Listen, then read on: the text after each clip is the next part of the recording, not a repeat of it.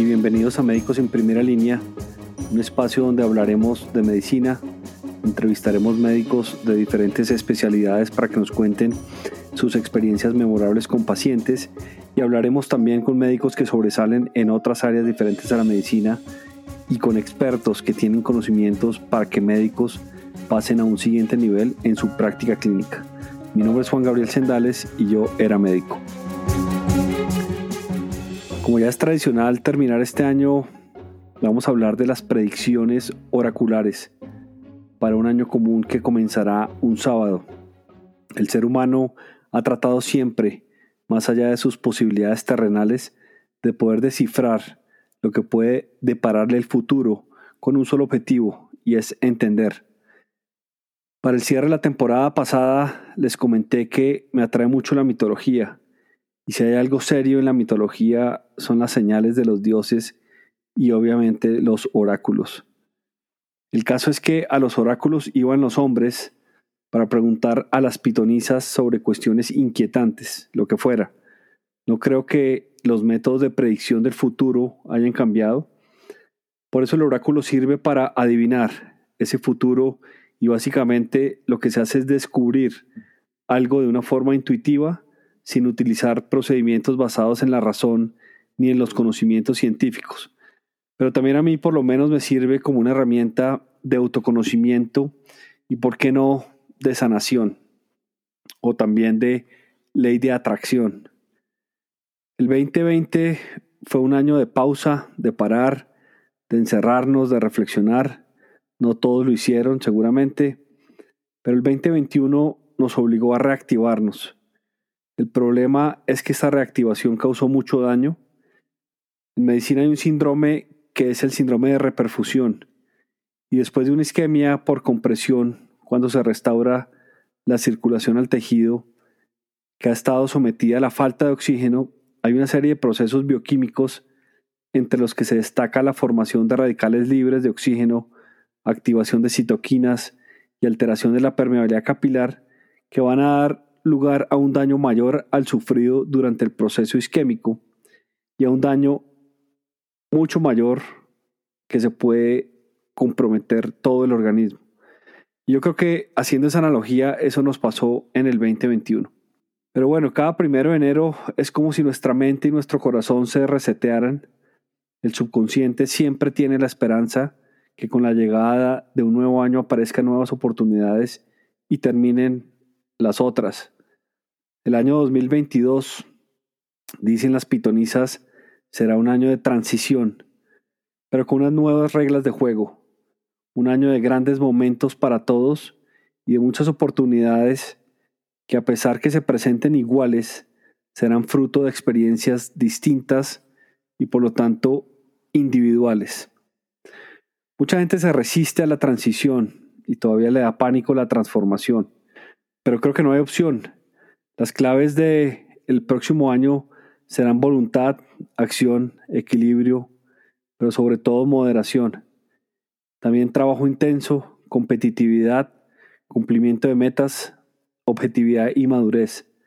Las pitonisas llaman a esto reprogramación trascendental y por lo menos va a tocar hacerla en el espíritu sobre todo para ser más conscientes de la magia que tiene la vida, pero más esa necesidad permanente de aprender a adaptarnos rápidamente a los cambios. Muchos retos y muchos aprendizajes. ¿Pintará bien ese 2022?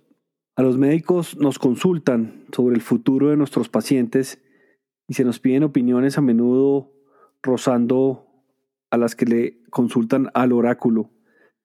El pronóstico médico, profecía del futuro, es un ejercicio diario. Doctor, ¿me voy a curar? Los familiares preguntan, ¿cuánto tiempo le queda de vida? ¿Qué me va a pasar si no me opero? Doctor, a mí lo que me interesa es que usted me diga qué me va a pasar. ¿Qué pasa si no me vacuno? ¿Vienen más olas de COVID? ¿Me debo revacunar o solo poner una tercera dosis?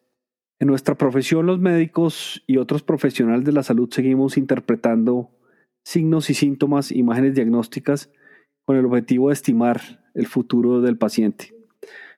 Pues hoy, el tricentésimo vigésimo quinto día de un año que comenzó en viernes y a 40 noches de despedir el 2021, doy cierre oficial a la segunda temporada de Médicos en Primera Línea.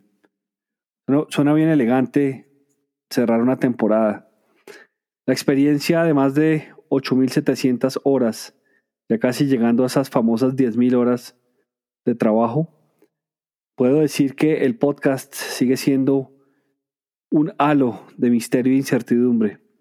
Y ojalá las profecías del mundo digital den alguna señal. Como ya saben, más de 10.000 fieles oidores, así dice la RAE, que se puede decir. Los consultorios de este oráculo, llamado Médicos en Primera Línea, se realizan con diferentes fines. Uno de gran trascendencia, como batallas y pactos memorables de pacientes y especialistas con sus pacientes, sus familias, y otros de carácter más privado, de la mano de mis monólogos y de mis historias, como el de hoy. Aquí he combinado diferentes elementos tradicionales y otras herramientas más nuevas del mundo online para crear este sistema de comunicación con ustedes. Sus comentarios, sus reclamos, sus sugerencias a este espacio anuncian el mejor vaticinio para lo que se viene en Médicos en Primera Línea del 2022. Primero que este podcast seguirá actuando como intermediario entre ustedes, los invitados y yo, para exponer más conocimiento y guiarnos a un emocionante y esclarecedor diálogo con la sabiduría de la medicina y otras áreas diferentes. Segundo, no me cabe duda que el 2022 sumará a más personas en esta red de médicos en primera línea, que ya sobrepasamos, como dije, más de 10.000 oidores y obviamente todos los otros seguidores de todas las otras redes sociales. Y con un objetivo es seguir ofreciendo información valiosa y reconocer el camino hacia más logros, más conocimiento y más experiencias memorables. Claramente seguirá siendo una forma de ver el mundo desde otra perspectiva. La siguiente temporada vendrá recargada de más invitados, más historias, eh, pero sobre todo nuevos formatos, nuevos tonos, nuevos mensajes y espero probar nuevas opciones de conectar con ustedes. El mundo moderno y los nuevos métodos de creación y entrega de contenido indican que la competencia en el espacio del podcasting es redundante, pero hay mucho espacio para que los espectáculos coexistan en armonía y no es necesario elegir uno sobre otro. Digo espectáculos porque tenemos varios colegas del podcast que lo hacen de una manera espectacular. Lo cierto es que este espacio seguirá beneficiando a médicos y a todo el personal de la salud, independientemente del sitio donde trabajen o la especialidad que tengan, porque siempre estarán en primera línea. Después de 34 episodios publicados durante la segunda temporada, más de 8.700 minutos al aire y más de 1.500 oidores al mes, debo decir que conversar con ustedes y con nuestros invitados se ha vuelto todo un ritual que disfruto mucho y del cual sigo aprendiendo cada día. Esto no lo hago solo y no sobra agradecerles a Lina y a Manuela de Literal Bien Escrito. Los pueden encontrar como arroba literal agencia, quienes me ayudan en los temas de comunicaciones, manejo de redes, a pensar en entrevistados y muchas veces funcionan también como muro de los lamentos. Otras personas que recientemente se cruzan en mi camino, Laura Isabela Zúñiga, arroba Laura Isabela Z, expatriada, que me ayuda a determinar la historia detrás de cada consultorio para darle coherencia y lógica. A esas tres personas las recomiendo sin dudas. Si bien este ritual está cada vez más posicionado y con fieles seguidores, también es cierto que cada vez está más vigilado y medido. A las métricas debo decir que les falta muchísimo para entenderlas frente a la vigilancia estada por las grandes compañías como Spotify, Apple Podcast, Google y Amazon, entre otras marcas, y sobre todo anunciantes también, donde las descargas, las reproducciones y la monetización parece que se han vuelto demasiado importantes. En realidad no tengo ningún interés sobre marcas y anunciantes y menos sobre monetización. La actuación de los podcasteros perdurará con éxito hasta la llegada del contenido premium, exclusivo y limitado a unos pocos.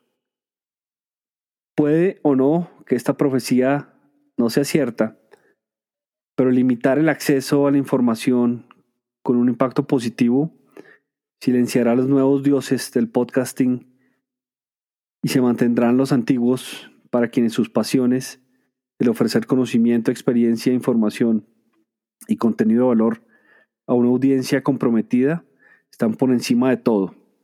Si algo he aprendido a lo largo de esta experiencia con el podcast, es que crear un público comprometido no se trata de grandes números. Es mucho mejor centrarse en una audiencia más interesada y con más matices, como la que tiene médicos en primera línea. Yo espero que la actuación de médicos en primera línea perdure hasta el día que siga teniendo ganas y pasión de hablar, de filosofar y de compartir conocimientos con quienes me oyen. Y por supuesto, hasta el día en que ustedes sigan teniendo ganas también de oírme. Más gratificante es saber que los seguidores de esta red de médicos en primera línea manifiestan que la filosofía del oráculo ha tenido un impacto importante en sus vidas, así como lo ha sucedido en la mía. Ha sido hoy cierre la segunda temporada a este segundo ciclo de consultorios. Muchas gracias a quienes nos han escuchado, nos han oído, a los que comentan, a los que participan y por supuesto gracias a todos los invitados que han venido a compartir su sabiduría. Recuerden que estamos disponibles en todas las plataformas y si es médico, especialista o profesional de la salud, el oráculo del podcast de Médicos en Primera Línea está esperando a que lo consulten, de modo que los invito a suscribirse. Ingresen a nuestra página web www.medicosenprimeralinea.co y visiten nuestra página en Instagram arroba médicos en primera línea. Compartan este episodio a quien pueda interesarle, califíquenos con 5 estrellas en Apple Podcast o déjenos una reseña y si quieren participar del programa escríbanme a médicosenprimeralínea.gmail.com Acuérdense que quedan 40 días y 40 noches para que comience el año del tigre del agua.